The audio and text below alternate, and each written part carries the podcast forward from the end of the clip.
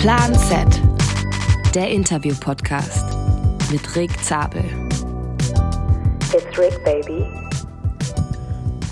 Herzlich willkommen zu einer neuen Folge Plan Z, wie immer präsentiert von Swift. Und heute haben wir einen Gast aus der Kategorie Ach krass, der oder die fährt auch Rad. Herzlich willkommen, Roman Lob. Servus. Werbung.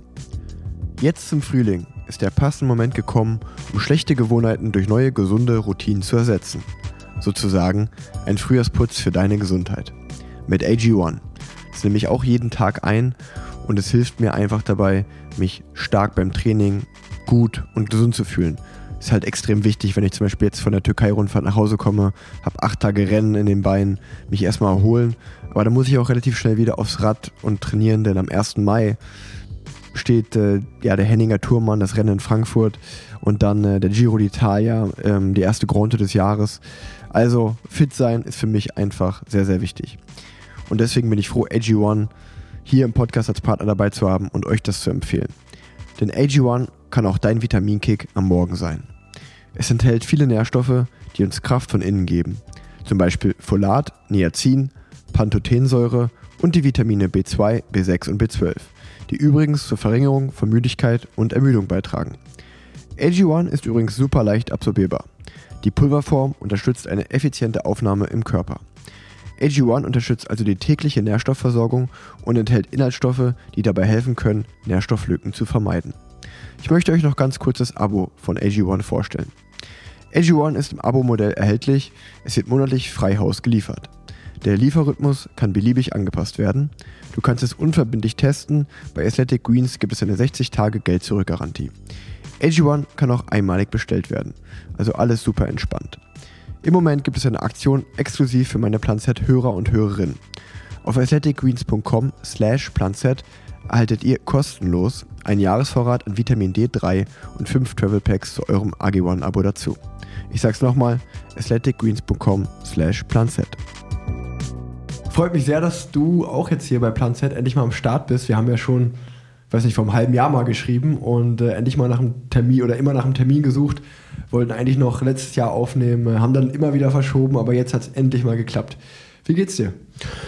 Äh, ey, mir geht's eigentlich ganz gut, äh, sehr gut sogar. Ich finde es mal geil, dass endlich mal gutes Wetter ist draußen, weil ich muss ehrlich gestehen, die äh, Schlechtwetterphase hat mich ein bisschen depri gemacht.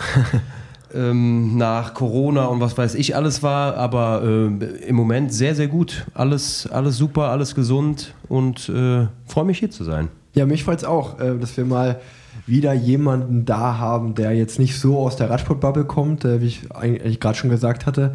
Und ähm, ich freue mich sehr. Es ist auch eine Premiere, denn wir nehmen das erste Mal hier im Clubhaus auf. Äh, du bist der erste Gast, mit dem wir hier im War Clubhaus aufnehmen, das immer noch nicht ganz fertig ist, aber in den letzten Zügen vor dem Fertigwerden. Und ähm, ja, ich freue mich, dass ich jetzt eigentlich, das soll auch der Ort werden, wo in Zukunft immer die Podcasts aufgenommen werden. Ähm, freue ich mich sehr, dass wir sozusagen die Premiere hier zusammen machen. Ich stelle dich mal ganz kurz vor. Sehr gern. Ähm, du bist Sänger und hast 2012 Deutschland beim Eurovision Song Contest vertreten in Baku. Hast im Vorfeld äh, die ich meine, das war von Stefan Rabner die Sendung, äh, Star, ein Star für Baku gewonnen. Äh, genau. Plattenvertrag eingeheimst bei Universal Studio. Ähm, hast mit deinem Song Standing Still ein Echo gewonnen. Ähm, bist eigentlich gelernter Industriemechaniker. Äh, hast mehrere Bands gegründet, äh, vor allen Dingen immer mit deinen Freunden. Warst 2007 auch mal bei Deutschland sucht den Superstar dabei. Hast äh, seit 2004, äh, seit 2014, sorry, äh, bist du Frontsänger der Kölsch-Rockband Stadtrand und fährst in deiner Freizeit sehr viel und gerne Snowboard und Rad. Genau. Und nicht nur Rennrad, sondern auch Downhill, wenn ich es richtig gelesen habe. Genau, ich habe also der, der Start, also Downhill war quasi der Start zum Radfahren.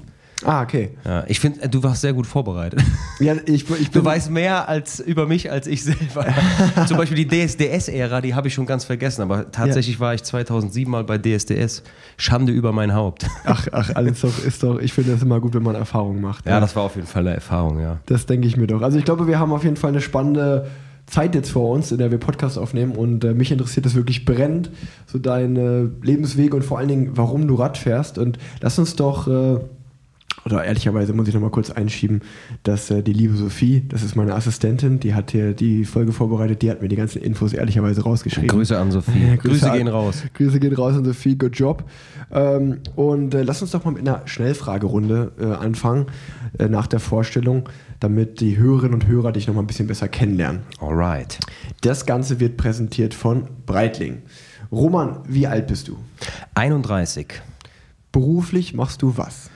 Ich bin Musiker, Sänger und im Moment mache ich einen Halbtagsjob noch, äh, geschuldet, muss man ganz ehrlich sagen, durch Corona. Ähm, ich bin Außendienstler im Bereich Asyl, also ich kümmere mich um Flüchtlinge, ähm, gerade im Moment viel um Ukraine und sonst alles, was äh, quasi auch hier in Deutschland ankommt und flüchten muss wegen Krieg.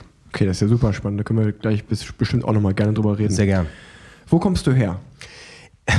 Ich muss jetzt gestehen, als ein Sänger äh, einer Kölsch-Band äh, bin ich gebürtig aus Düsseldorf. muss aber dazu sagen, dass meine Mutter in die Klinik musste, weil meine Mutter Diabetes hat und äh, auch schon während meiner Geburt. Deswegen äh, mussten wir nach Düsseldorf. Und äh, sonst bin ich jetzt äh, eine Stunde von Köln weg, im schönen Niederbreitbach, ganz ländlich. Ach krass, dort wohnst du. Du hast meine nächste Frage direkt beantwortet.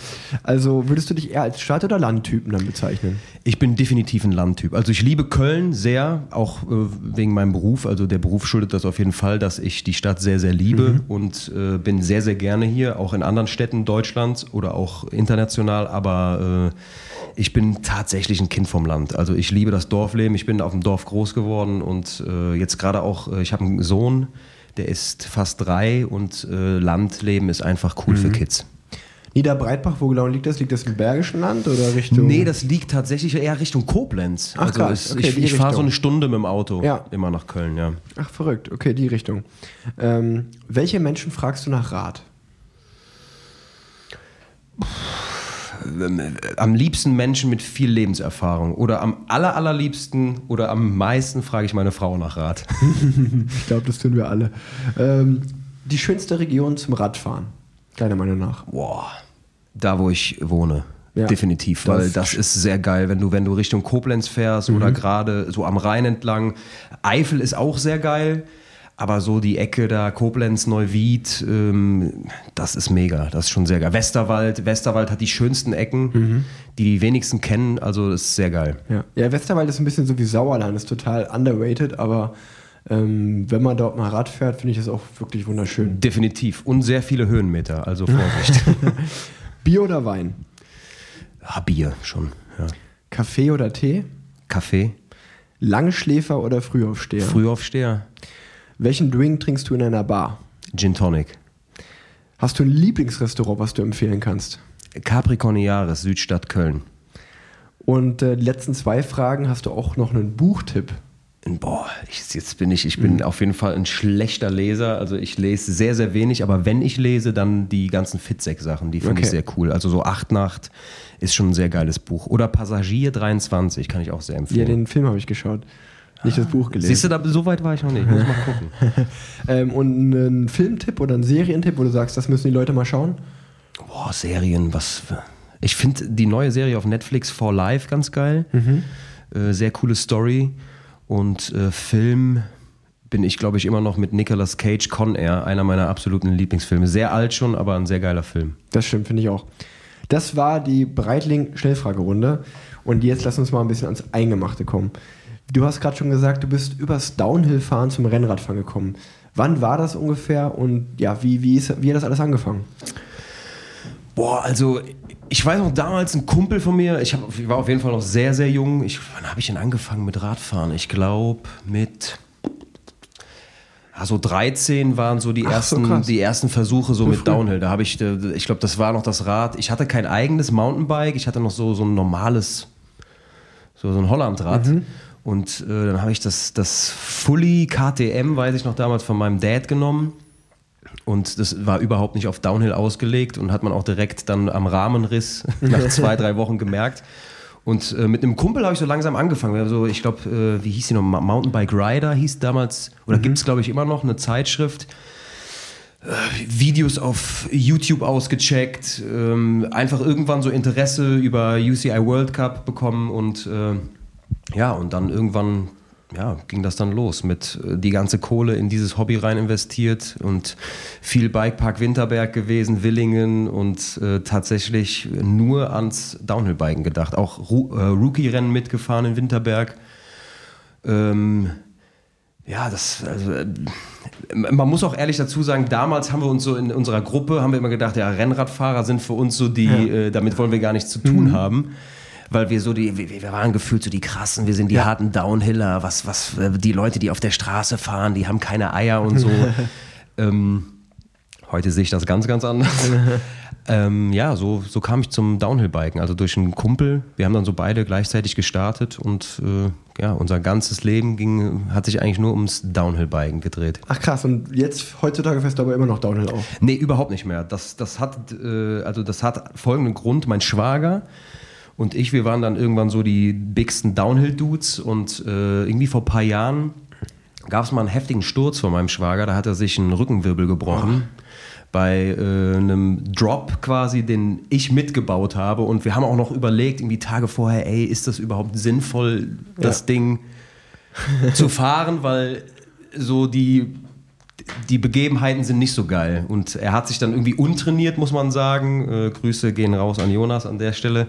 Untrainiert, äh, muss man sagen, hat er sich dieses Ding getraut zu fahren und ist absolut in die Hose gegangen. Also wirklich ganz schlimm, lag im Krankenhaus. Äh, zwei Wochen, musste Korsett tragen, hatte noch Glück gehabt, wirklich Glück gehabt. Also ist ins Krankenhaus gefahren und hat gesagt, ich muss mir mal kurz den Rücken einrenken lassen, irgendwas stimmt da nicht. Ah, Und äh, das war so der Punkt, wo meine Frau, äh, ich selber auch, er auch selber und äh, gesagt haben, ey, das ist es überhaupt nicht wert, weil wir sind absolut ohne Kopf auch gefahren und oft auch sehr untrainiert und im Nachhinein denkt man sich so, ey, muss überhaupt nicht sein und dann haben wir das Radfahren komplett dran gegeben erstmal. Also das war so ein absoluter Schockmoment. äh, glaube ich. im Nachhinein denkt man sich so, ja, man hätte einfach mal ein paar Nächte drüber pennen sollen, aber ja, ist nochmal alles gut gegangen, ne? hätte ja auch ganz anders ausgehen können. Ähm, war auf jeden Fall ein äh, sehr krasses Erlebnis so.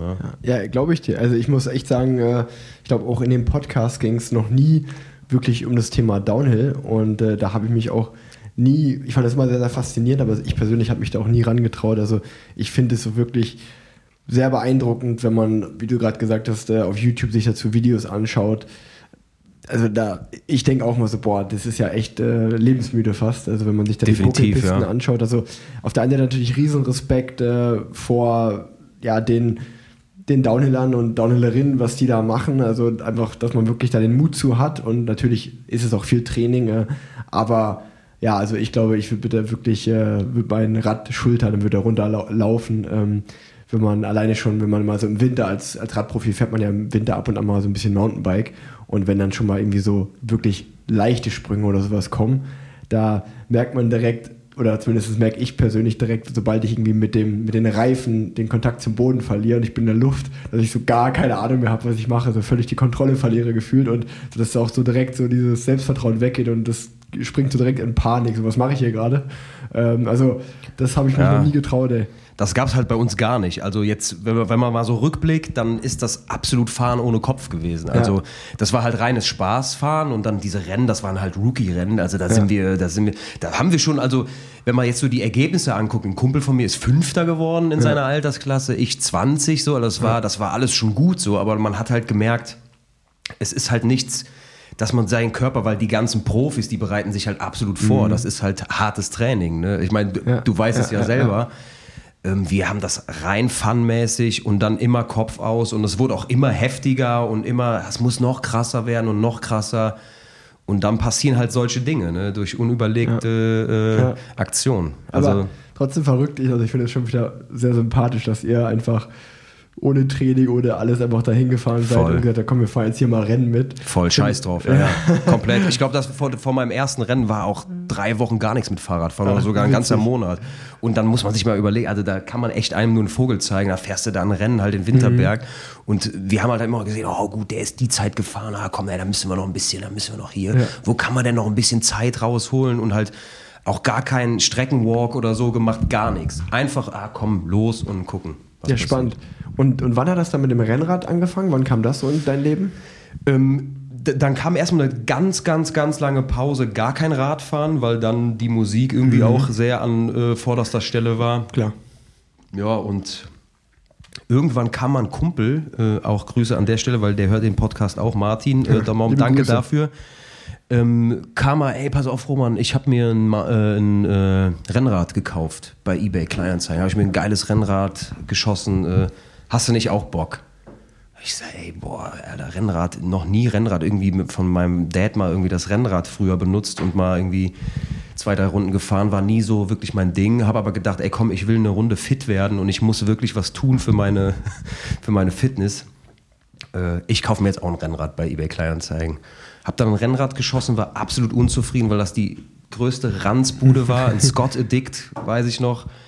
Der Rahmen super geil, aber alles andere drumherum war einfach nur wirklich Kacke. Also Ja. äh, sorry an dieser Stelle Ja, für diesen gut. Kraftausdruck, aber ich hätte am liebsten der Dame bei eBay Kleinanzeigen geschrieben, ey, hol deinen Scheiß wieder ab Ja. und äh, lasst mich alle in Ruhe. Hab aber irgendwie Gefallen dran gefunden, weil ich dann viel auch äh, im Netz irgendwie äh, in dem Thema Rennrad drin war und äh, habe dann angefangen, mir das Ding so nach und nach geil zu machen. Und seitdem mein allerliebstes Hobby und sitze eigentlich zweimal die Woche dann jetzt auf dem Rad oder auch mehrmals, wenn das Wetter passt. Also äh, seitdem gibt es für mich kein größeres Hobby mehr. Außer mein Sohn, das muss man sagen, aber sonst Rennrad, ey, puh, geil. Mega gut. Und äh, wie viele Kilometer fährst du so im Jahr? Boah, das kann, Weißt ich, das ganz, das kann ich ganz grob nicht. Also ich, also ich fahre, meine, meine Touren sind immer so, ich fahre zweimal die Woche so, wenn so, so 60er, 70er Mhm. Touren, ab und zu auch mal. Das Größte war jetzt so 130 Kilometer. Ja. Das war aber, ja schon- ja, das war aber auch schon, naja. Das war danach, also ich glaube nach fünf Geltütchen Ja. und äh, Riegeln und allem drum und dran. Das war eine geile Tour, aber auch sehr, äh, ja, Geil, auch als wieder vorbei war. ja, geil. Auch als, und die Tage danach waren für meinen Hintern sowohl auch die Beine war echt krass. Also Okay. ja. Ja, verrückt, ey. Und ähm, was fährst du jetzt für ein Setup momentan? Ich fahre im Moment einen Giant TCR. Ähm, ja, auch ein schönes Bike, ist äh, auch mit äh, Reynolds Carbonfelgen dran Mhm. und äh, bin auch der klassische äh, Felgenbremser. Ist doch gut. Ja, auf jeden Fall. Finde ich auch nicht schlecht. Ja. Wiegt so 7,2, glaube ich. Ja, ja. Also ist ein schönes Ding. Lag e- erstmal sehr unruhig auf der Straße, als ich es mir geholt habe, aber jetzt mittlerweile ganz geil. Was fährst du, was fährst du für, für Reifen, tubeless, normal? Ähm, normal. Normal, ja, alles klar. Und ähm, hast du irgendwie, ich, ich das ist, ist ist mein Fragebogen hier, äh, Klamotten, irgendwelche, irgendwelche Favorite, wo du sagst, äh, da, damit, damit sieht man mich, wenn ich unterwegs bin, wenn man, wenn man jetzt mal in der Region auch unterwegs ist, wenn man nicht sieht, wie, woran bist du, bist du zu erkennen? Ich bin der klassische, ich glaube, das ist so klassisch nerdy Raffer. Okay. Ne? Das ist doch, ist das so, jetzt muss ich dich fragen. Ich, da bin ich jetzt aber so Raffer fahren so.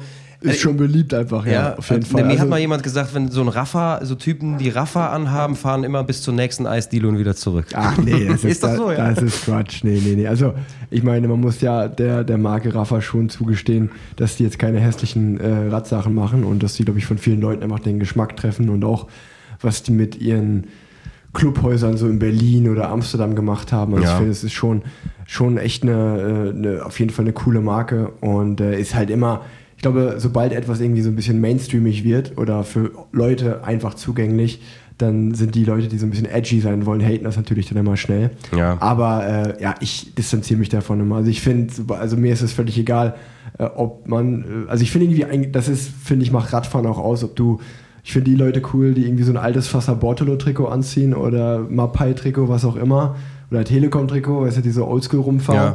Das ist ja auch so ein bisschen, sag ich mal, wo auch andere wieder sagen, ey, wie kann man da mit einem Profiteam-Trikot rumfahren? Ja, das höre ich auch wo, oft. Wo ich mir so denke, ey, Leute, lasst, fahrt doch einfach Rad. So, Da, es geht doch ums, um die Fortbewegung, ums Radfahren. Das ist es halt. Also ja. mir geht's halt, also mir ist das auch ehrlich gesagt, ich habe mir die Raffer-Sachen so geholt, weil ich einfach gesehen habe, oh ja gut, das, die sehen ganz nice aus. Muss ehrlich gestehen, die Hose ist ein absolut Fehlkauf gewesen, weil, die, weil mein Arsch echt sehr oft wehtut. Ich war, also den Sattel habe ich jetzt auch schon zweimal gewechselt. Ähm, ich weiß nicht, wo dran es liegt, da kenne ich mich auch zu wenig aus, muss ich ganz ehrlich sagen. Da bin ich nicht so sehr im Thema. Ob die Position des Sattels kacke ist oder, aber ich glaube, es liegt an der Hose. Die sitzt auch nicht so wirklich gut. Da muss ich nochmal, da muss ich noch mal ran. Ja, ich glaube, ich glaube, ähm, das, haben- das ist ja vielleicht ein spannendes Thema, auch gerade für viele, die hier zuhören. Ähm, ich glaube, um keine Arschschmerzen mehr oder keine Sitzprobleme mehr zu haben, muss man korrekt auszudrücken, es hilft nichts anderes als ausprobieren, ausprobieren, ausprobieren. Also sowohl einen guten Sattel plus dann halt eine gute Radhose, dass man da einfach einen guten Match findet. Ist nicht einfach, geht natürlich auch ins Geld, weil ich kann auch verstehen, dass man, jetzt, dass man jetzt nicht sagt, okay, ich kaufe mir jetzt irgendwie alle Nase lang einen neuen Sattel und probiere das mal aus, ein, zwei Mal. Ähm, das ist so ein bisschen so das Luxusproblem äh, oder so ein Luxus, den man als Profi hat, dass man halt irgendwie von seinem Sattelhersteller dann halt zehn verschiedene Sattel einfach mal austesten kann. Das kann man halt als ganz normaler Hobbyfahrer nicht. Ähm, und ähm, ja, aber im Endeffekt, glaube ich, sollte man da einfach vielleicht in den Radladen gehen oder man kann auch bei manchen Radläden so ja, wie so ein, sag ich mal, so die, den Beckenboden oder die Beckenknochen so scannen lassen. Genau, das genau, habe ich auch genau, gemacht. Und dann ja. wird dir gesagt, okay, Aber der, irgendwie, der sollte für dich okay sein. Ja. ja. das hat bei mir gar nichts. Also ich, ich habe das gemacht und es war eher so, wie du sagtest, meine Frau hat sich eher gedacht, warum kauft er sich halt jetzt noch einen dritten Sattel? Er hat sich erst ein neues Bike gekauft, hat er sich einen Sattel gekauft, jetzt noch, dann, dann noch einen und jetzt noch, also das ist halt wie du sagst, ja. es geht halt irgendwann auch ins Portemonnaie und irgendwann habe ich mir auch gedacht, ey, ich kaufe mir jetzt nicht noch einen neuen Sattel und auch die Hose, ey, eine Hose 200 Euro bezahlt irgendwie ja, ja, genau. und dann noch eine Hose, also irgendwann denke ich mir dann, ey, ja gut, dann Augen zu und durch. Das, ne? was ich habe, habe ich jetzt. Genau. Das, was ich habe, habe ich genau. Voll, ähm, hast du schon mal irgendwie so ein Trainingslager gemacht oder an irgendeinem irgendwas teilgenommen, was man kennt, wo man sagt, okay, äh, also so irgendeine Jedermann-Veranstaltung, Mallorca 312, irgendwie so, wo, oder, oder einfach nur wirklich rein aus Spaß zu Hause mit Freunden? Das ist wirklich just for fun. Also ja. mir ist es, also was, was wir jetzt machen, ist äh, rund um Köln. Ja. Okay. Wollen wir jetzt mitmachen? Also ich mit meinem Schwager. Ja. Und vielleicht noch zwei andere dazu. Es geht einfach darum, dass man, dass man sowas mal anfängt, dass mhm. man sowas mal macht, weil also wir lieben das Hobby so sehr, dass wir sagen, wir wollen halt irgendwie schon ein bisschen mehr draus machen. Wir ja. wollen irgendwie unsere Fitness auf jeden Fall steigern und viel, viel mehr ins Game kommen äh, als vorher. Und das ist jetzt mal so der erste Step. Cool. Aber sonst leider äh, irgendwie noch nichts, noch nicht so gemacht. Also das wirklich, ist auch ein guter Einstieg. Ja. Rund um Köln, Jedermann-Rennen. Ich meine, da gibt es sogar noch, äh, das ist nicht meine Baustelle, aber wenn man mal auf die War-Seite geht, glaube ich, gibt es für alle, die sich noch anmelden wollen, gibt's, haben wir irgendwie einen Code, wo es 10% gibt. Ah, und man kann, auch, man kann auch mit, äh, mit War, also die, die anderen drei, Olli, Vincent und Patrick, und äh, wir haben jetzt auch noch Jen und Valeska und den Branko dabei, so unsere Guides, äh, wir, die, ich glaube, die fahren alle rund um Köln dieses Jahr auch. Ich kann leider nicht mitfahren, weil ich beim Giro bin. Aber ja, ich glaube, das wird auf jeden Fall ein richtig cooles Jedermann-Rennen und wie so ein großes Klassentreffen.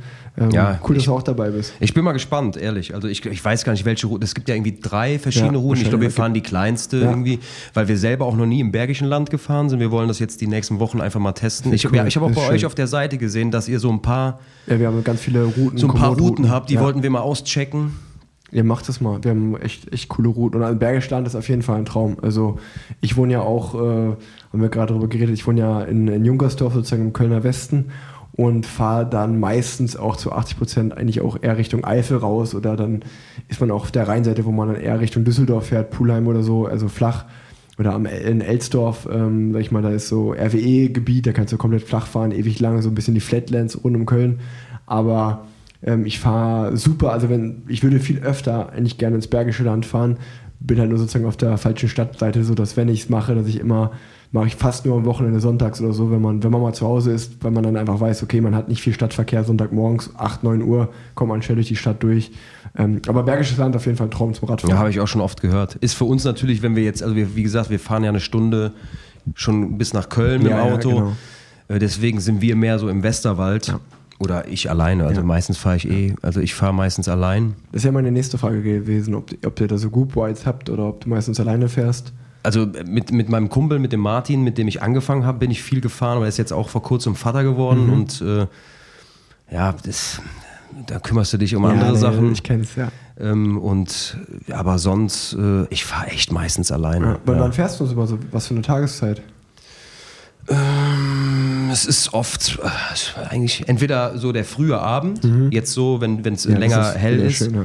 Äh, der frühe Abend oder dann wirklich mittags. So. Ja. Morgens finde ich auch, äh, früh morgens finde ich auch manchmal ganz geil. Also da kommt es dann immer darauf an, wie ich mich fühle. Also ich merke dann schon irgendwie, wenn mein Körper sagt, jetzt packst du ein paar Kilometer oder irgendwie lass es besser. Ja. Das kann ich schon gut abchecken, aber meistens so gegen die Mittagszeit oder früher mhm. Abend. Ich muss auch gerade sagen, jetzt beginnt ja eigentlich wieder diese Feierabendrundenzeit, wo man, wo es halt abends wieder lange hell ist und auch die Temperaturen das zulassen. Ich finde es auch richtig schön, einfach wenn du, wenn ich jetzt so Tage habe, wo ich vielleicht nur so ein, zwei Stunden auf meinem Trainingsplan habe, frage ich auch ganz oft so meine Freunde, ey, habt ihr Bock heute Abend eine Runde zu drehen? Dann mache ich halt morgens was mit der Familie oder mache irgendwas anderes, was ansteht und äh, freue mich dann total so abends im, gegen Sonnenuntergang mit meinen Freunden zu fahren. Das ist immer, ja, also diese Sommerzeit zum Radfahren Das ist mega. ist mega geil. Das ist Voll. mega, ja. Ähm, ja, äh, machen wir mal ein bisschen weiter hier. Hattest du schon mal einen Hungerast? Ja? Ja, klar. Gibt es da eine gute Story zu? Es gibt eine sehr gute Story. Die erste Fahrt mit meinem ersten Rennrad, was ich gemacht, äh, was ich gekauft habe, habe ich gedacht, weißt du was, Roman, du bist viel gelaufen, du hast im Moment viel äh, im Fitnessstudio abgegangen. Ich hatte wirklich eine gute, an sich so eine gute Figur. Ich war sehr, sehr trainiert. Ich war, äh, habe mich fit gefühlt durchs Laufen. Ich habe gedacht, jetzt machst du mal richtig, jetzt gibst du mal richtig Gas. Bin, ich glaube, irgendwie ja, ich, bei Kilometer 50 ging es dann wieder. Ich bin über den Rhein gefahren, Linz am Rhein. Ich weiß nicht, ob dir das was sagt. Ja, ich. Äh, da bin ich dann rüber auf die andere Rheinseite, habe da dann eine große Runde gedreht, durch einen großen Kreisel wieder zurück und dann kam halt der, sag ich mal, der letzte Berganstieg und hab, ich habe nur getreten die ganze Zeit. Ich war nur am Vollgas geben und äh, ja, irgendwann habe ich dann Sternchen gesehen, musste mich übergeben tatsächlich. Krass. weil, ja, so krass war das. Du bist ja richtig tief gegangen. Ja, oder? richtig tief. Also ich habe das auch am Anfang gar nicht gecheckt. Ich war nur in meinem Tunnel. Ich bin Ja. die ganze Zeit immer weiter und immer weiter. Habe mich übergeben und habe und damals ist ganz geil. Ich habe mal, äh, ich glaube, mein Schwiegervater hat den Spruch mal gebracht, hat gesagt, ey, ja, Roman, wenn du, wenn du dich übergeben musst beim Sport, hast du noch 20 Prozent. Und da- das hatte ich irgendwie im Kopf und ich war total durch in der Birne, wirklich, ich war total durch. Ich habe gedacht, ey, komm, es, ich will mir die Blöße jetzt nicht geben, hier irgendwen anzurufen, ey, hol mich ab. Äh, Ja. Weißt du, weil ich vorher schon groß rumgetönt habe, ja, ich bin fit, ich hau jetzt mit dem Rennrad mal eine Tour. Und meine Frau schon sagte, ja, mach langsam, ne, du weißt ja nicht, wie es läuft. Mhm. Und, und dann habe ich gedacht, komm weiter. Weitergefahren, es waren, glaube ich, wirklich keine 15 Meter oder so vom Rad, Kreislauf nochmal übergeben.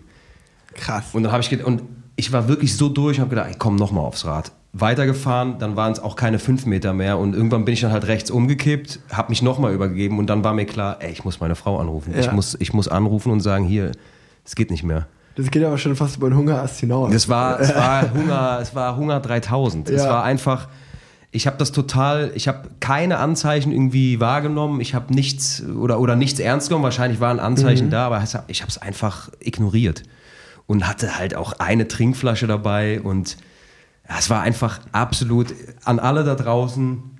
Fragt lieber irgendwen, aber nicht mich. Und Ja. äh, für eure erste Rennradtour ganz schlimm. Also wirklich Katastrophe. aber seitdem ist das, ist das nochmal vorgekommen oder hast du das mittlerweile? Nicht, nicht noch einmal. Okay, nee, nee, ich bin wirklich sehr gut vorbereitet immer und äh, mehr, also ich, ich lerne, man lernt ja auch den Körper irgendwie Ja, kennen. ja, man ja. weiß ja irgendwie, ich merke oft schon, wie ich eben schon sagte, vorher schon, was packe ich heute, was packe ich nicht oder, Mhm. oder wenn ich jetzt auch irgendwie mit, mit zwei, drei anderen unterwegs bin, weiß ich, okay, äh, da kann ich mich auch mal hinten reinhängen Ja. und mal ganz entspannt mich in den Windschatten setzen und einfach mal rollen lassen. Aber wenn ich alleine bin, packe ich auf jeden Fall immer viele Tütchen, Ja, ja. Geltütchen rein, genau. Und ja.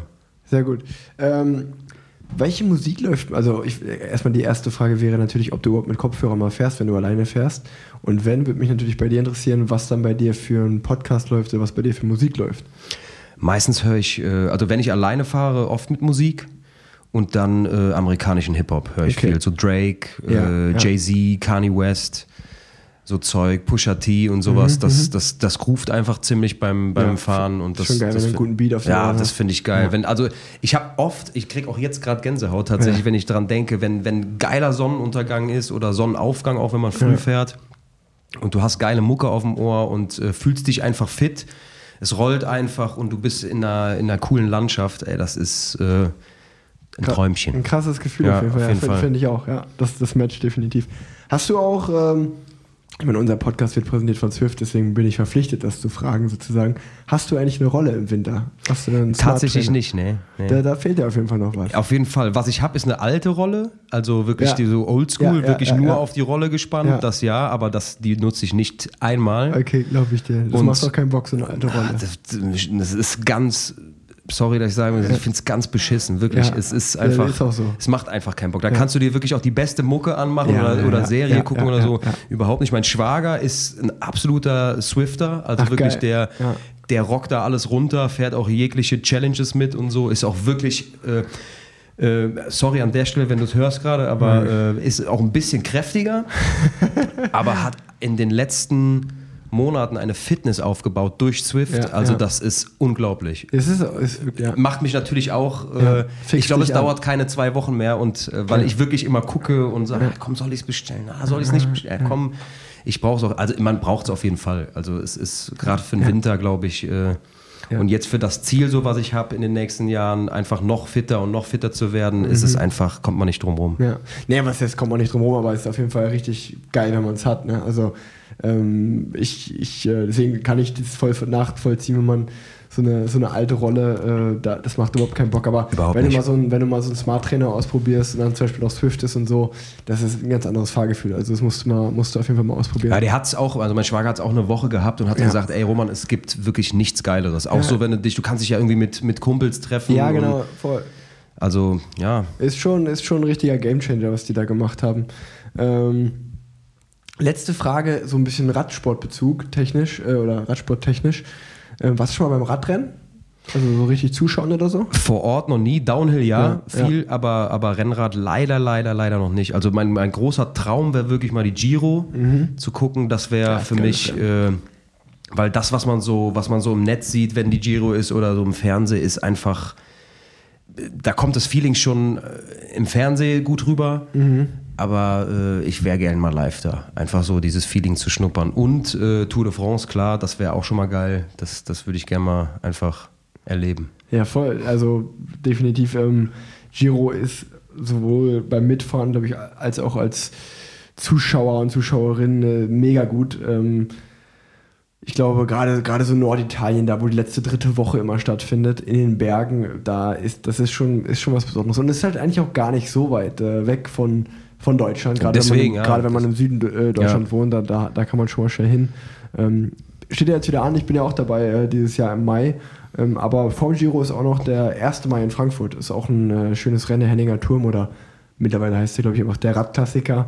Ähm, ist auch mein nächstes Rennen. Also auch für alle, die hier zuhören. Ähm, wer mal Bock hat, zum Radrennen zu kommen, 1. Mai Frankfurt, das nächste große Rennen in Deutschland. Und dann halt Ende Mai auch noch rund um Köln, wo du beim, beim Jedermann-Rennen ja Aber weißt du, was mir gerade einfällt? Jetzt, jetzt habe ich, glaube ich, ein bisschen nicht gut überlegt. Ich glaube, in Berlin, wie heißt in Berlin nochmal das Radrennen? Veloton. Veloton, genau, das habe ich gesehen, weil ich habe zwei Jahre in Berlin gewohnt vor ein paar Jahren ja, ja. und äh, das aber jetzt nicht so wirklich miterlebt, so in dem Sinne, ich gehe mir jetzt alles angucken, sondern einfach so erlebt, dass es in der Stadt war. Mhm. ja, und, ja. Aber da hatte ich, da hatte ich noch relativ wenig Bezug zu Rennradfahren Ja. tatsächlich. Ja, ist auch, da bin ich, leider- bin ich leider noch nie gefahren. Also das, das Rennen gibt es auch gar nicht mehr. Das gab es Ah, mal okay. nur drei, vier, fünf Jahre. Ich glaube, das hieß damals immer, äh, weiß gar nicht, ob das Garmin Veloton hieß, wie auch Okay. immer, auf jeden Fall Veloton. Und ähm, wäre auf jeden Fall, also ich wäre super gerne mal gefahren, einfach mal. Ich meine, das ist ja natürlich cool für uns äh, Radprofis, wenn man ein Rennen in der Hauptstadt hat in Berlin, aber ähm, gibt es leider gar nicht mehr. Ähm, egal, lass uns mal ein bisschen über deine, über deine Vita reden. Ähm, deswegen, ich hatte es ja schon, oder ich habe ja den Podcast eingeleitet, auch mit dem Satz so, ach krass, der, der fährt Rennrad. Ähm, ich weiß gar nicht, unser Kontakt kam ja auch so zustande, dass äh, ich irgendwie bei, bei Instagram Messages äh, hattest du was geschrieben und ich bin natürlich direkt zu deinem Namen hängen geblieben. Also Roman Obmann, das sagt mir was so.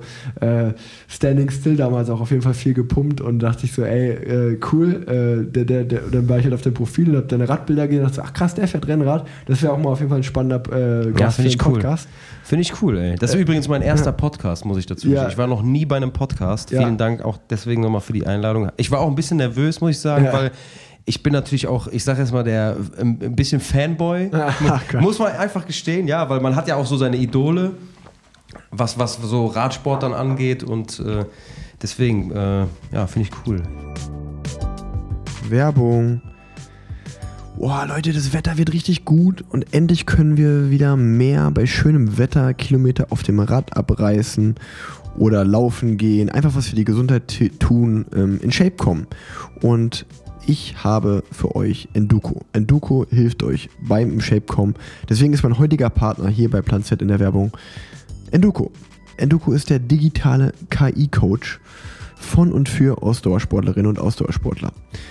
Du hast einfach Bock, dein Rad- oder Lauftraining strukturiert auf ein neues Level zu bringen und willst jetzt vielleicht nicht unbedingt 100 Euro oder so für einen Personal Trainer ausgeben, dann solltest du dir auf jeden Fall mal Enduko anschauen. Die KI-App für individuelle Trainingsplanung im Ausdauersport. Mit oder ohne Trainingshistorie holt dich Enduko einfach da ab, wo du aktuell stehst und plant dir die gesamte Saison hin zu deinem persönlichen Ziel. Während der Saison passt der smarte Algorithmus den Plan für dich 24-7 auf deine Bedürfnisse ab. Also einfach für jeden von euch da draußen die perfekte Hilfe, um sich jetzt vielleicht ein sportliches Ziel vorzunehmen, sich auf was vorzubereiten. Und ähm, ich kann euch das sehr, sehr empfehlen und ich bin sehr froh, euch zu sagen, dass ihr die App zwei Wochen kostenlos testen könnt. Überzeuge dich nämlich selbst, teste die App ganz einfach jetzt zwei Wochen kostenlos unter enduku.app slash rig. Das würde ich euch wirklich, ja, probiert es einfach mal aus. Ähm, ich finde die App super. Ich packe euch das auch wie immer in die Shownotes. Könnt ihr mal draufklicken, dann werdet ihr direkt zum App-Download weitergeleitet. enduko.app slash rig. Werbung Ende. Wir haben ja am Anfang so ein bisschen, habe ich das ja erzählt. Es ist jetzt gar, also es ist ja eigentlich genau dieses Jahr. Es ist zehn Jahre her. Ähm, nimm, nimm uns mal so ein bisschen mit, so wie das äh, war. Du hast da damals die, die Sendung gewonnen, bist dann zum Eurovision Song Contest, ähm, hast da performt und der, der ganze weitere Lebenslauf, äh, das ist ja irgendwie sehr spannend.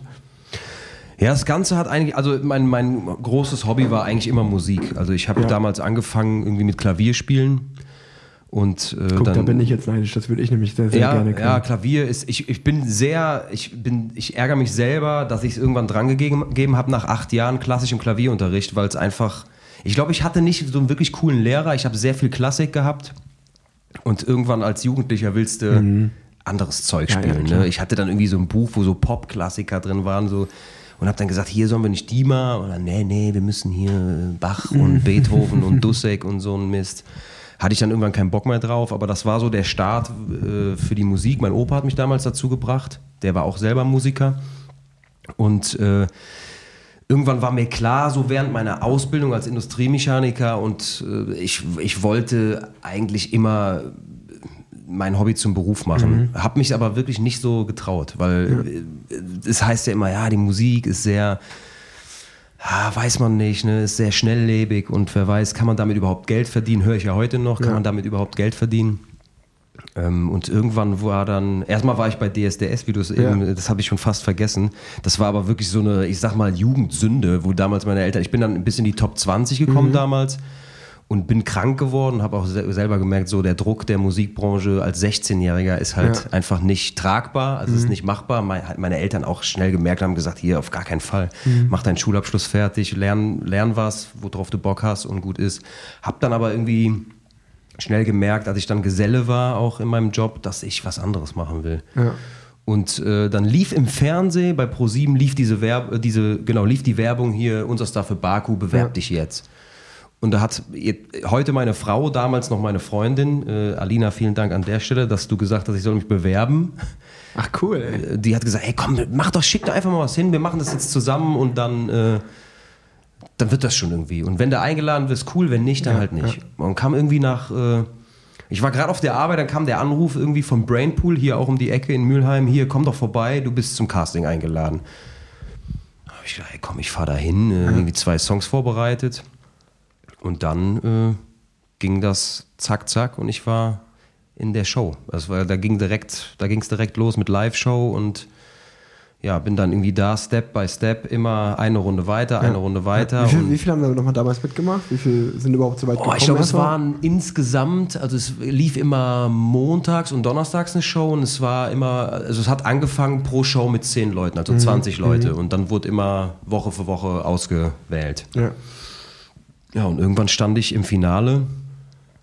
Es war für mich eine super schnelllebige Zeit. Ja, Auch so, gerade so, weil du hast dann so Stefan Raab in der Jury und hängst halt dann mit den Leuten ab, so Thomas D. Und Ja, ja, das war halt echt so eine krasse Zeit und ja, man, und dann, dann habe ich das gewonnen und das war für mich super krass einfach. Und, und das war so der Punkt, seit dem Tag mache ich das hauptberuflich. Ja, ja. mega. Und, und das war, das war doch, wenn ich mich richtig, äh, richtig erinnere, hat doch äh, Lena Meyer-Landrut vorher gewonnen und dann wurde dadurch, weil das mit Stefan Raab gut lief, wurde die Show ins Leben gerufen. Genau, also Lena hat ja 2010 gewonnen, Ja. 2011 hat sie nochmal mitgemacht, Ja, ja, weil Deutschland gesagt hat, es lief so gut, wir machen das einfach nochmal. Und äh, dann 2012 war dann die Show. Warst du dann am Start? Genau, ja. Krass. Das war eine krasse Zeit. Also ich kann mich heute an viele Sachen noch erinnern, nicht an alles, weil es halt sehr schnelllebig war. So. Also es, es ging halt alles Ja, super genau, schnell. Das, das, das interessiert mich auch so, wie du, wie du sagst, so, du, du also ich stelle mir das halt total crazy vor, wie du, wie du sagst gerade, also du kriegst einen Anruf, ja, komm mal vorbei in die Show, dann machst du die Show mit, gewinnst die und auf einmal stehst du dann auch auf der Riesenbühne, also nicht nur, dass du es gewinnst, ist ja schon mal das eine, aber dann, ähm, ja, Eurovision Song Contest einfach teilzunehmen, ist ja auch richtig krass einfach. Ja, krass. Also, also alle, alleine schon diese, erstmal war der Druck halt super hoch, weil du, du kommst halt als Junge vom Dorf. Es mhm. ist halt einfach so. Ja, wenn ja, ich ja. diese, also ich habe noch die ganzen DVDs von damals, von, den, von der ersten Show, wenn ich mich da sehe und dann denke ich mir, Alter, ja. Wie jung war ich da und was, was, was rede ich da? Also mhm. was, was erzähle ich? Und du siehst so wirklich, das ist so der kleine Junge vom Dorf, der gerade mal irgendwie 20 geworden ist und mhm. Eigentlich gar nicht so wirklich begreift, was er da, wo, wo er da gerade ist, so im Fernsehen, in dieser Medienbubble.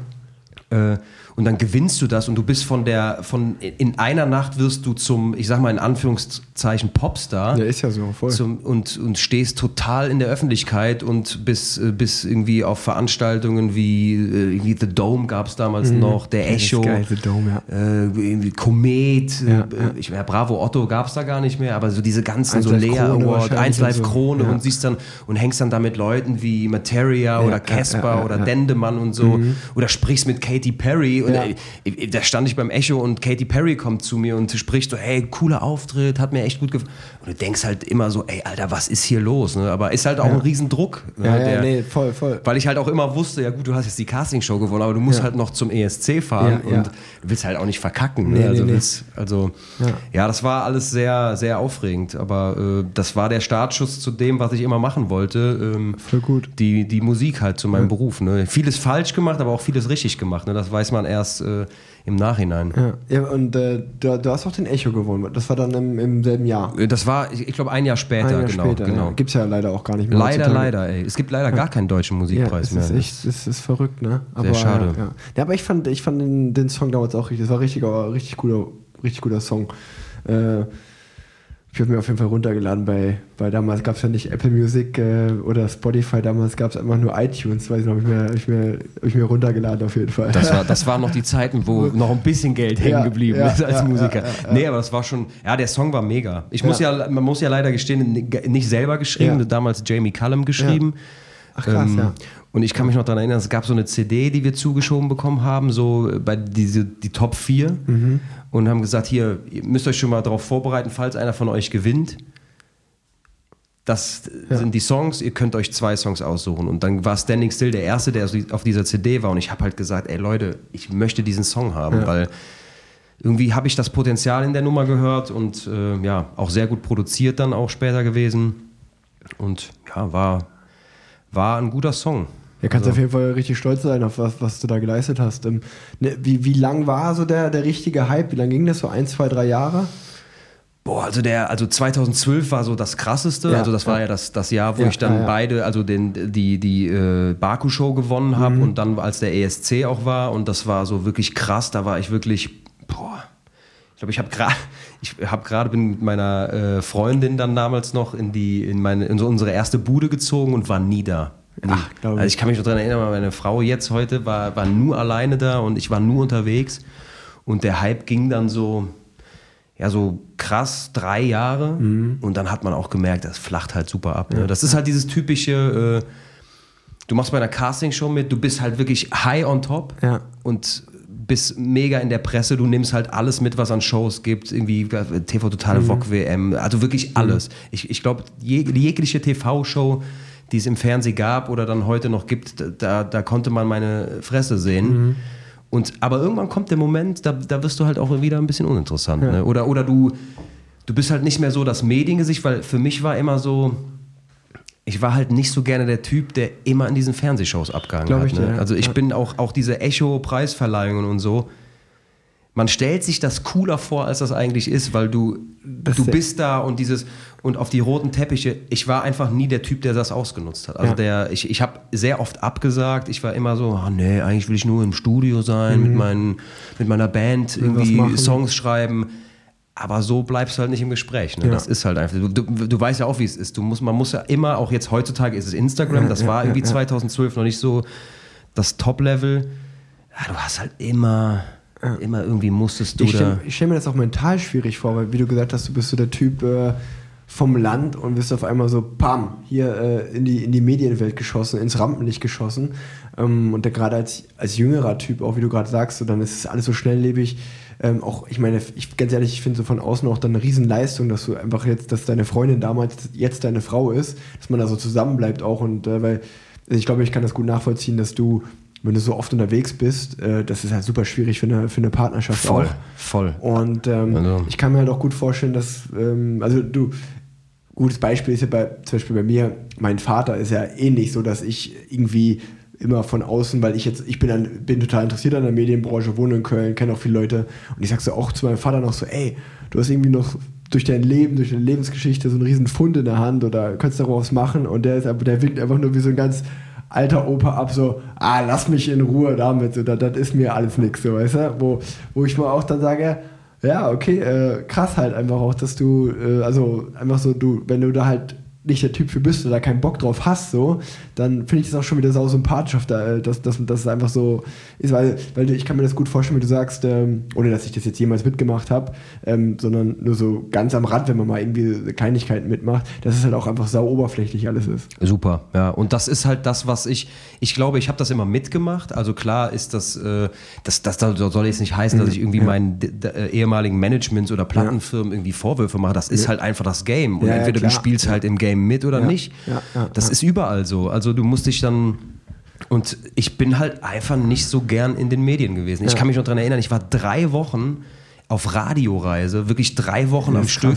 Ich wusste nachher gar nicht mehr, in welcher Stadt wir waren. Ja. Ich bin in den, in den Bus rein oder ins Flugzeug, hab gepennt und musste dann fragen, ey, wo, wo, wohin gehen wir denn jetzt? Ja, ja Bremen 3 und äh, nachher fliegen wir wieder zurück nach Köln, 1 live, die wollen noch mit dir da was machen. Boah, das ist, ich, das es ist, so. Das, ich ich finde das, äh, ich kann mir das, also ich, ich will es mal vergleichen mit einer Grand Tour, wo du so Giro-Tour, wo du auch gefühlt so einen Monat halt on bist, dann halt jeden Tag Radrennen hast und halt auch ganz, also da ist es ähnlich, dass du nicht weißt, in welcher Stadt du gerade noch startest. Du bist einfach nur Startziel, Startziel. Ja. Sieht immer gleich aus, weil es halt immer, immer derselbe Startbogen, immer derselbe Zieleinlauf. Und der wird halt einfach immer aufgebaut, abgebaut. Nächsten Tag, dann geht es wie so ein Wanderzirkus auch. Und ähm, ja, also ich kann mir, ich kann mir das auch richtig gut vorstellen, dass du, also oder wenn, äh, nee, ich meine, wenn ich dann von der Grand Tour nach Hause komme, bin ich auch so richtig durch. Ich will auch erstmal niemanden mehr sehen und äh, nur mit so mit meinem Sohn, mit meiner Frau zusammen sein und halt so Quality Time haben. Und ich glaube, wie du sagst, wenn du das halt so drei Jahre so hast, ey, dann ich glaube, das ist total menschlich, dass man dann sagt so, ey, so ich, ich habe da keinen Bock drauf, jetzt auch noch in die Fernsehshow zu gehen. Ich bin einfach gerade mal froh, zu Hause zu sein. Ja, ja, definitiv. Auch jetzt gerade mit Kind und wir erwarten jetzt auch das zweite Kind und so. Ja, Glückwunsch. Danke, danke. Also es ist für mich auf jeden Fall, äh, die Prioritäten sind halt ganz anders. Ja. Also ich, man hört, dass das, was für mich halt nachher schwer war, ist, dass viele man fällt dann ja auch so ein bisschen in ein Loch, weil viele Leute kommen, ja, man, man hört ja nichts mehr von dem. Mhm. Was, ist, was ist aus Roman Lob geworden? So diese, weißt du, so diese Medien, klassisch so. Ja, gut, ist, ja was viele Leute einfach nicht wissen, wenn man keinen Bock drauf hat, hat man einfach keinen Bock drauf. Richtig. Und das ist halt einfach so. Du kannst ja trotzdem, ich mache ja trotzdem noch die Musik als ja, mein, ja, ja. das ist ja mein Hauptberuf, weißt Richtig. du? So, und, und, das verstehen die Leute nicht. Du musst nicht irgendwie in der Öffentlichkeit stehen. Also das, das, es gibt Leute, die haben da Bock drauf und nicht. Und wenn, wenn ich auf eine Bildparty eingeladen werde oder auf eine Playboy-Club-Party oder so, ich habe da einfach keinen Bock drauf, weil was will ich da als Musiker? Ich habe keine Lust, richtig. die ganze Zeit mein, meine Schnauze in die Kamera zu halten, nur mhm dass die Leute mein, meine Musik kaufen oder so. Also das. Ja, und ich meine, das großen Respekt ja auch an der Stelle, dass du da so, dass du da so bist und sagst, du, du machst das Game halt nicht mit. Ähm, und ich finde es auch ganz wichtig, dass das ist ja, du musst ja, wenn du irgendwie in der Öffentlichkeit stehst, äh, das tust du ja auch als Sportler, du musst dir wirklich ein dickes Fell anschaffen, weil gefühlt jeder meint, irgendwie eine Meinung zu dir haben zu müssen oder, oder ja nicht haben zu müssen, sondern er, er darf eine Meinung über dich haben und dann wird halt über dich geurteilt und du denkst ja auch ganz oft so, ich meine, das ist ja, ich sag mal aus Sportlersicht ist ja auch so, hä, ist der überhaupt noch Profi? Der hat ja schon ewig kein Re äh, Resultat mehr geholt. Ja, das wäre so, jetzt meine Frage. So, weißt du, wie, wie, wie, ist das bei euch? Ja, weil, ja. weil es muss ja auch so sein, wenn du jetzt, sag ich mal, ich fahre jetzt die Giro mit ja, genau. und du landest jetzt irgendwie auf Platz, weiß weiß ich, immer hinten im Feld, hinten im Feld. Ist es bei euch auch so, dass die Leute dann sagen, ja gut, ja. Von dem hört man ja nichts mehr. Voll, ja, sie, ja, und das also, finde ich halt so krass einfach, so, weil ja. die Leute irgendwie, ich glaube, die checken einfach nicht, was dahinter steckt. Alles ja. so dieses. Ich, ich habe eine gute, eine gute Story, die glaube ich jetzt mal kurz von meinem Teamkollegen von Matthias Brendle. Der hat immer so einen Radladen, wo der immer her, äh, hinfährt, vom Kumpel von ihm. Und da war er letztens Und dann äh, kam halt eine ältere Frau, die wohl auch öfter da, da ist. Und äh, Matthias ist halt so ein gutes Beispiel, der hat auch in seinen jungen Jahren oft Zeitfahren richtig gute Ergebnisse geholt und ist aber halt im Laufe seiner Karriere einfach zu so einem richtig guten, loyalen Helfer geworden, den- der halt überall eingesetzt werden kann, in den Bergen, im Zeitfahren auf der Flachen. Aber wenn du halt der hat halt seine Rolle gefunden, ist für jedes Team super interessant, aber ist halt in der Rolle, der macht halt seinen Job und ist dann fertig und wird halt nicht mehr Achter oder so, sondern kommt da mit drei Minuten Rückstand an auf Platz 110. Aber das Team mit, ist mit ihm happy, er hat einen guten Vertrag, er wird gut bezahlt, das heißt so, der, der, er ist für sich happy, er hat seine Rolle gefunden. Und dann war halt so. Und aber natürlich die Außenwelt, und das natürlich anders war, wenn du, sag ich mal, nur das nicht, gar nicht das Radrennen schaust, sondern nur das Ergebnis dir anschaust. Und dann war er in, in dem Radladen und dann hat der, ähm, der Besitzer vom Radladen zu der älteren Frau gesagt, so, so ähm, sagen Sie, was halten Sie von Matthias Brendle? Und der war halt so, der stand einfach daneben. Und die dann so, fährt er überhaupt noch? So, ja, ja, der fährt noch. Ja, von dem liest man auch nichts mehr in der Zeitung. Also, der ist echt richtig schlecht geworden, so. Und dann äh, hat die einfach so gesagt, so, also, weil die halt davon ausgeht, bei dem läuft es gut, wenn der in der Zeitung steht. So, weil früher hat er halt oft gute Ergebnisse gehabt und dann liest man das in der Zeitung. Und jetzt macht er halt einfach einen guten Job, aber dann wird halt nicht mehr erwähnt, Matthias Brendler war jetzt Dritter in dem in dem Zeitfahren. Und ähm, ja, dann, dann stand, äh, dann hat der, der Besitzer vom Radladen mal so, ähm, das ist der Matthias, der hier neben mir steht. Und dann war sie, war sie so, es war ihr so peinlich, dass sie das gesagt hatte. Und dann so, ah, das war ja auch gar nicht so gemein, so, nee, sie fahren immer noch richtig gut, ich, ich weiß das ja, Ja, und so. ja, das, das ist so ein gutes Beispiel, weißt du, so. Das Leute, ist genau das. Leute sind ja heute so stark in irgendwelchen Kommentarzeilen oder auf Twitter oder wo auch immer. Die sind ja so, ist ja so einfach, jemanden zu haten oder was Blödes zu sagen. Total. Aber mach's doch einfach mal besser oder ähm, lest dich wirklich in die Materie rein. Also das meine ich so, ich kann jetzt nur von meinem, von meinem Sportlerleben reden, aber auch als Anfahrer, äh, ich weiß ich werde ja von meinem Team gewertschätzt, ich werde von anderen Teams gewertschätzt so, und im, im Feld hat man, seinen, hat man den Respekt. Und das sind ja so, du, du musst halt einfach so als Mensch wissen, okay, worauf kommt es jetzt gerade an, so von wem, so bin ich im Profifeld anerkannt und habe da irgendwie meinen Platz? Oder will ich halt in der Außenwelt anerkannt werden so? Und ähm, oder beziehungsweise will ich, will ich von Menschen, will ich überhaupt von Menschen gemocht werden, die eigentlich gar keine Ahnung von dem Sport haben. Also wenn ich jetzt irgendjemand, wenn, also ist ja, ist ja ganz, also ich meine, ich mache ja auch viel auf Instagram und dann kriegt man auch ganz oft so, ja, hol mir lieber ein Ergebnis, anstatt hier mal wieder was zu posten. Ja, so, ja, sowas klar. als Beispiel, weißt du? Wo, wo, du- wo du da denkst so, ja gut, äh, sowas musst du halt einfach, da musst du drüber wegschauen, glaube ich. Und das Ja. ist aber einfach so ein Ding, glaube ich, der, der von sozialen Medien und der Zeit heute. Also es ist halt, deswegen glaube ich, das meine ich so, ich glaube, du musst, irgendwie musst du ein dickes Fell haben, das ist halt sau, schwierig. Ja, ich habe jetzt letztens, ich weiß gar nicht, ob es in der letzten Folge gemischtes Hack war, da hat Tommy Schmidt was ganz Geiles gesagt. Social Media wäre für ihn eine Einbahnstraße. Er postet was, ausmachen und weg. Ja, das ist schlau. Gar nicht Kommentarspalten durchlesen oder so, weil das Ja. ist, ich, ich mach's immer, Ja, ich muss, ja. ich gebe das ehrlich zu, weil mich interessiert das so, was die Leute denken, aber man sollte es eigentlich nicht tun. Und gerade, ich meine, jetzt mittlerweile ist das alles cool, so ich bin jetzt nur im Kölschen Kosmos unterwegs. Aber gerade wenn du so in dieser Pop-Landschaft bist und wie Ja. du sagtest, gerade jeder hat eine Meinung und jeder meint, seine Meinung ist auf jeden Fall die richtige Genau. Meinung. Und was da für ein Bullshit manchmal rauskommt, es ist oft zum Lachen, aber manchmal auch sehr, sehr traurig einfach. Das Problem ist ja auch, was es ja noch niemals in der Kommentarspalte gegeben hat. Da treffen dann halt zwei unterschiedliche Meinungen aufeinander. Und dann wird, sag ich mal, dieser, dieser Thread wird ja einfach immer länger. Ähm, das irgendwann sind da halt 20 Kommentare und jeder beharrt auf seiner Meinung und wird halt dem anderen gegenüber beleidigender. Es gab ja noch nie, dass irgendjemand was gepostet hat und dann hat er darunter geschrieben so, ja, stimmt, da hast du recht. Ja, ja, genau so genauso. richtige- So, tut mir leid, was ich gerade gesagt habe. So, nee, du hast recht mit deiner Meinung. das gab's ja noch nie. Wenn du jetzt mal 20, 20 Jahre zurückdenken würdest und das würden die Leute Ja. einfach auf der Straße machen und sagen, ey Rick, Ja. ey, hör mal auf Fotos zu posten, sondern fahr mal lieber ein Ergebnis, du bist ja richtig schlecht. Das wird, hätte ja nie jemand gemacht. genau, genau. Nie hätte sich ja mal niemand vor dich gestellt und gesagt, ja, lass mal hören, warum ist das eigentlich so? Richtig, richtig. Vielleicht woran liegt's oder weißt du, oder ja, ja, ja. ist einfach äh, Ja, das ist, das ist, äh, ja, einfach- aber, oder das, ich glaube, das Allerschlauste wäre wirklich einfach, wenn du, ich sag mal, oder ich habe sowieso Twitter, Facebook bin, bin ich gar nicht, bin nur auf Instagram. Ist jetzt gerade auch sehr Social Media lastig für die Leute, die hier zuhören, aber wenn du dich irgendwo anmeldest, melde dich einfach mit deinem Personalausweis an. Dann hast du irgendwas Offizielles, weißt du so, Genau. dass du dann, dann hast du irgendwie, keine Ahnung, Personalausweisnummer, hast ein Foto, dass halt wirklich nur echte Menschen da stattfinden. Und ich glaube, dann gibt es halt auch keine Fake-Accounts und den ganzen Quatsch. Und dann gibt es vor allen Dingen auch, ähm, dann ja, und am besten machst du es auch irgendwie, wie, ich meine, du kannst ja auch nicht auf der, draußen auf der Straße rumlaufen und Leute beleidigen, da wirst du ja auch irgendwie zur Rechenschaft gezogen. Ja, klar. Und genauso sollte es bei Social Media Ja, auch sein. finde dass ich halt, auch. Dass du halt einfach so ein bisschen, ich glaube, dann überlegst du auch mal wieder ein bisschen, äh, Ja. dass wenn du, wenn, wenn, wenn du jetzt denkst, okay, ich beleidige den jetzt einfach mal, und es gibt ja, ich meine, ich glaube, da können wir beiden ja noch von Glück reden, Leute, wenn wir mal einen blöden Kommentar kriegen. Es gibt ja, wenn du so einen richtigen Shitstorm kriegst, ich glaube, da würden sich manche Leute mal überlegen, was sie dann wirklich schreiben, weil, äh, ja, wenn, wenn, wenn man weiß, man kann dafür zur Rechenschaft gezogen werden, wenn man da irgendwie offiziell angemeldet ist mit der Dokumentennummer oder so, dann wird man das halt auch nicht machen. Ja, ich, deswegen, das, das wollte ich nämlich auch noch gerade sagen, weil äh, um das Thema Social Media nicht Ja. so ganz zu vertiefen, aber wenn, wenn man mal überlegt, bei mir war das jetzt einfach noch sehr gering. Also Mhm. klar gab es Hater und auch äh, Kommentare, wo ich mir gedacht habe, Alter, ey, am liebsten würde ich, würde ich die Cops anrufen Ja. und die zu dir schicken, damit du mal klarkommst auf dein Leben. Aber wenn ich mir so überlege, damals bei Lena oder so, die das Ding gewonnen hat, die international, Ja, ja, die, die, die eine Zeit lang so krass gehatet wurde, Mhm. wo ich mir denke, ey, das, Leute, ihr müsst überlegen, das geht an die Menschen ja auch ran. Ich ey. sagen, das ist ein, immer noch ein Mensch, über den man da redet, ne? und das ist, das macht einen fertig vielleicht. Also Ja, voll. das, äh, Ach, das, das kein Mensch auf der Welt würde, dem würde es kalt lassen, wenn, Klar, wenn, du, wenn du Kommentarspalten durchgehst und da, da ist nur Hass gegen dich. Also wer da sagt, ah, das interessiert mich nicht, äh, das, das gibt's nicht. ja, brutal. Einfach nicht. brutal. Lass uns mal damit mit dem Thema abschließen und was über, über was Schöneres reden. Ähm, du bist nämlich seit 2014 Frontsänger der Kölsch-Rockband Stadtrand.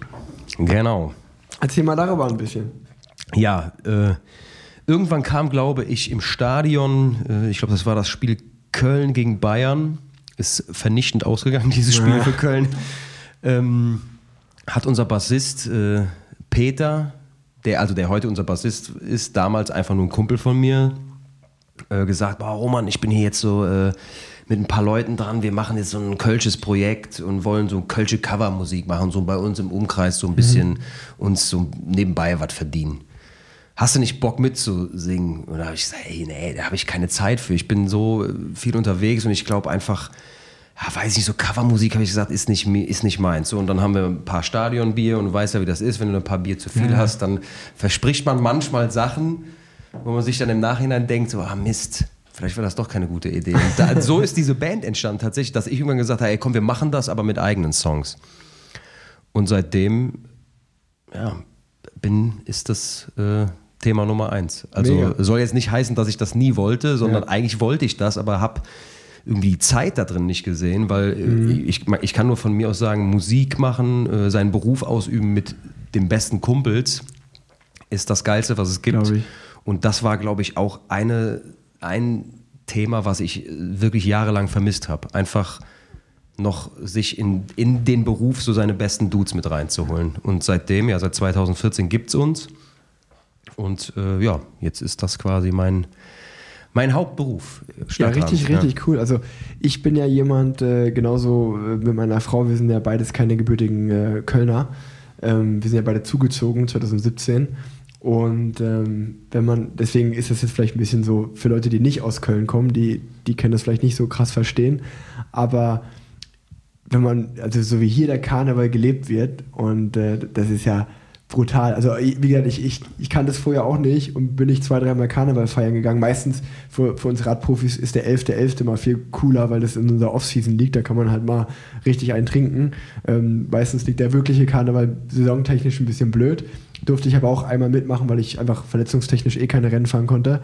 Und wenn man da mal mit, äh, mitmacht, ähm, ja, die, die, die Kölschen Songs und die Kultur, das ist so geil. Man, kann, ich finde, man kann nicht, nicht mitgerissen werden. Es Überhaupt ist nicht. unmöglich. Das geht wenn auch du, nicht. Wenn du da dran teilnimmst, du hast einfach eine gute Zeit. Du Ja. kannst mit der schlechtesten Laune der Welt kannst du da ankommen. Wenn du am Karneval mitmachst, das findest du einfach gut. Das ist richtig cool.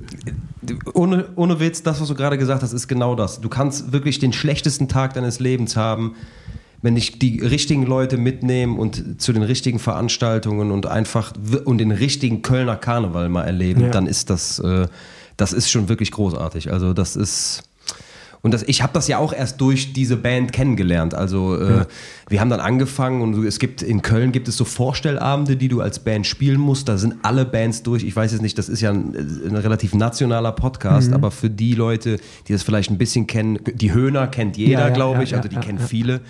Äh, und auch so, so Casalla oder Cat Baloo, die mussten alle, diese großen Kölner Bands, die mussten alle durch diese Vorstellabende. Und wir haben uns auch wirklich von ganz unten irgendwie, äh, mussten wir uns hochspielen. Es gab eine Zeit lang auch da wieder diese Medienaufmerksamkeit, äh, Aufmerksamkeit, so, ah, Roman Lob macht jetzt Kölsch, braucht er unbedingt Geld? Ja, ja, ja. Wo ich mir gedacht habe, Ja, ey Leute, lass die, lass die reden. das Letzte, was wir gerade tun, ist Geld verdienen, sondern Ja, wir ja. investieren hier gerade Ja, viel. ja. Und äh, ich glaube, so richtig Geld verdienen fängt, hat auch erst irgendwie vor zwei Jahren Mhm. angefangen, wirklich mit dem Thema, weil es halt unfassbar viele kölsche Bands gibt.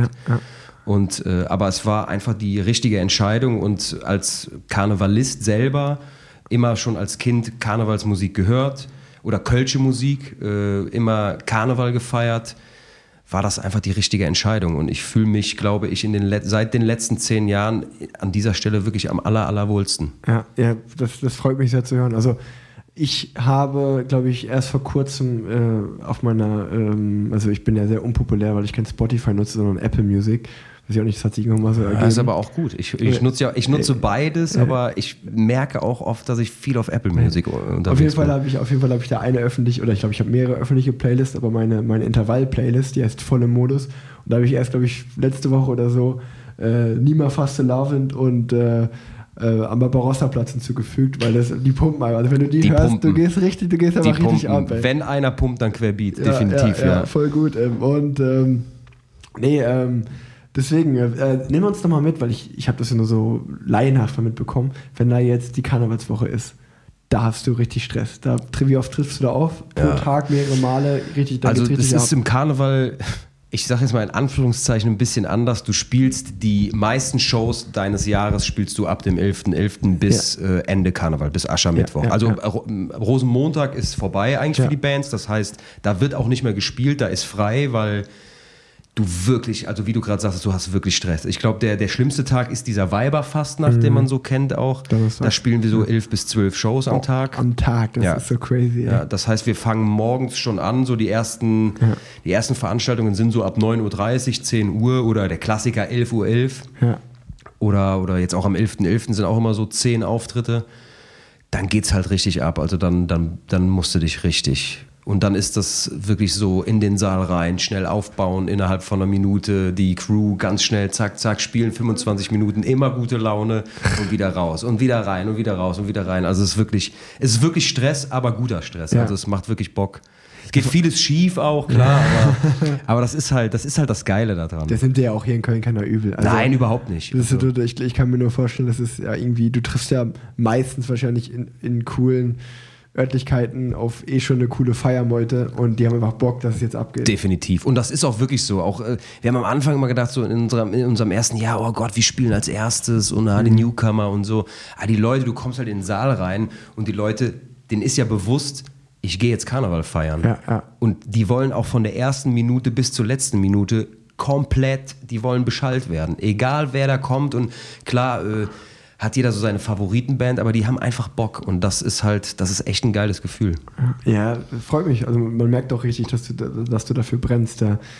Lass uns noch, äh, das hatte ich ja gar nicht äh, recherchiert, aber das hast du ganz am Anfang gesagt, über ja, deinen Zweitjob sozusagen reden, ähm, als Asylhelfer.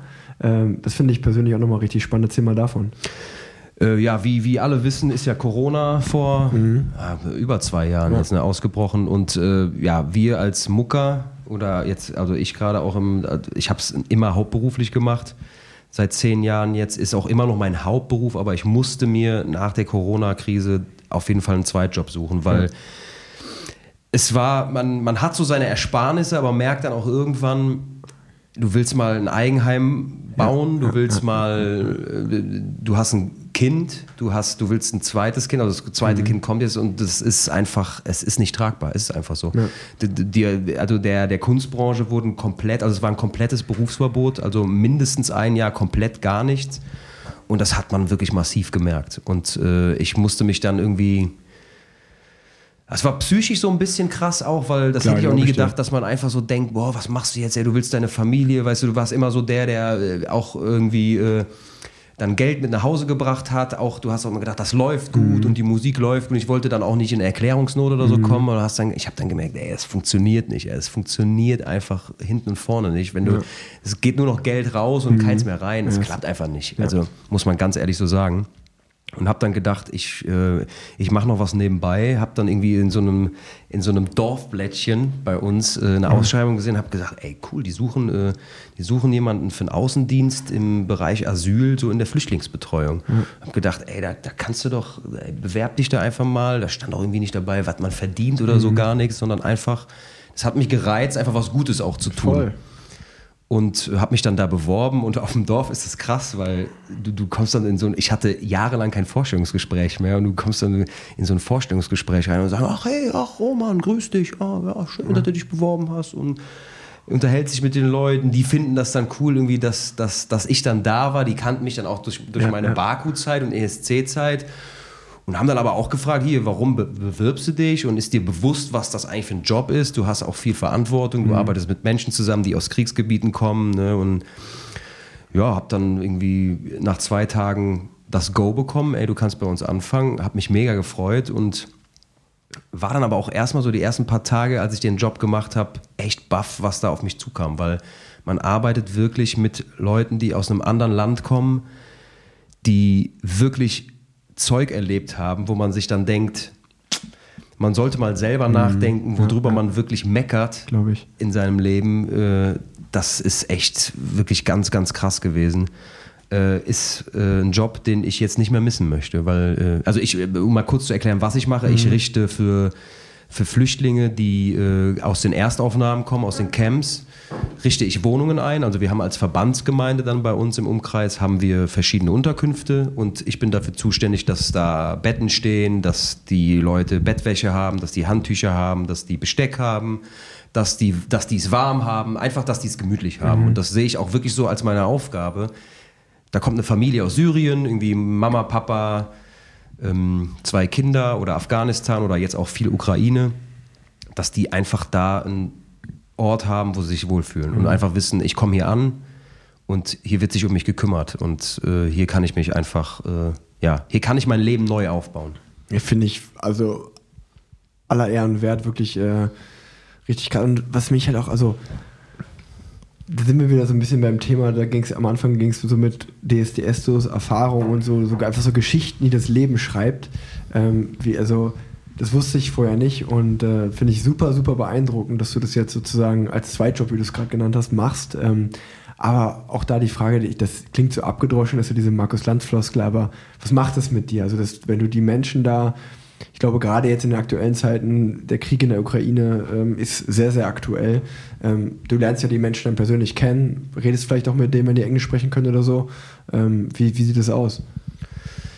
Also das Ukraine-Ding ist noch was ganz Besonderes jetzt für uns auch gewesen. Da spreche ich auch, glaube ich, für die Leute, die dann bei mir mit im Büro sitzen. Ich bin selten im Büro, weil ich mhm. eigentlich, ich komme ins Büro, mache ein bisschen Papierkram, fahre dann raus zu den Familien oder dann auch zu neuen Wohnungen, die ich einrichte. Aber das, was die Leute erzählen oder wenn du, wenn du allein schon die Menschen siehst, die ankommen, das ist, ja, da muss man auch ein bisschen schlucken immer, weil mhm, das sind Leute, die wirklich, die kommen gerade aus dem Krieg und das ist so eine Sache, die einem die einem gerade auch sehr bewusst ist, weil es jetzt gerade passiert und die, die flüchten einfach. Die, die, da, kommen, da kommen Mütter mit ihren Töchtern oder mit ihren Söhnen an und du fragst dann, ja, sind sie verheiratet? Ja, ich bin verheiratet, fang an zu weinen und dann versuchst du irgendwie rauszufinden, was ist denn los. Du bist auch mhm. noch ein mhm. Stück weit Psychologe mhm. und die sagen einfach, hey, mein Mann ist noch da und der meldet sich seit fünf Tagen nicht. Ich weiß nicht, ob der überhaupt noch lebt. So, ne? Also oh, klingt jetzt, ich will jetzt nicht zu Deep Talk mäßig ja, ja. werden, aber äh, das ist halt einfach für uns dann, du, du sitzt dann da und musst halt deinen Bürojob machen und denkst halt, ey, fuck, das ist, das ist krass, was die Leute erlebt haben. Die, die, die rufen dann auch immer an und sagen, ja, können, wir, können, können Sie noch mal kommen, wir wissen nicht hier und ah. Und äh, die haben, die haben keine Möglichkeit, dass das Netz irgendwie da mhm. drüben ist halt mhm. super schlecht. Und, und gerade selber, ich merke das immer wieder, seitdem ich Vater bin, berührt einen das noch krasser. Ja. So, das ist ja. so, wenn es um Kinder geht, bin, ist bei mir eh ganz schwierig. Also dann, äh, ja. da drücke ich auch oft auf die Tränendrüse. Das ist echt krass. Aber es, es ist in dem Sinne ein schöner Job, weil du den Leuten dann doch irgendwie ein bisschen Lächeln auf die Lippen zaubern kannst. Den helfen kannst. Den helfen kannst und du weißt, okay, ich tue jetzt das Bestmögliche für die Families, um irgendwie, dass die eine gute Zeit haben. Und ja, das hat bis jetzt immer gut geklappt. Gerade jetzt Ukraine ist sehr, sehr schwierig. Alles ist schwer. Also viele vergessen ja auch Afghanistan, Mhm. Ja, ja, Syrien. genau, genau, darf man nicht vergessen, Ne, ja. das darf man nicht vergessen. Da kommen immer noch Leute, da, da ist halt immer noch Krieg. Ne? Aber das ist halt gerade sehr aktuell einfach. Ey, das ist ja, ähm, um das mal zusammenzufassen, wirklich, du bist sozusagen an beiden Spektren en- oder an beiden Enden unterwegs. Auf der einen, da haben wir gerade erst noch über Kölsch Musik und gute Leute, äh, gute, gu äh, coole Leute feiern mit guter Laune.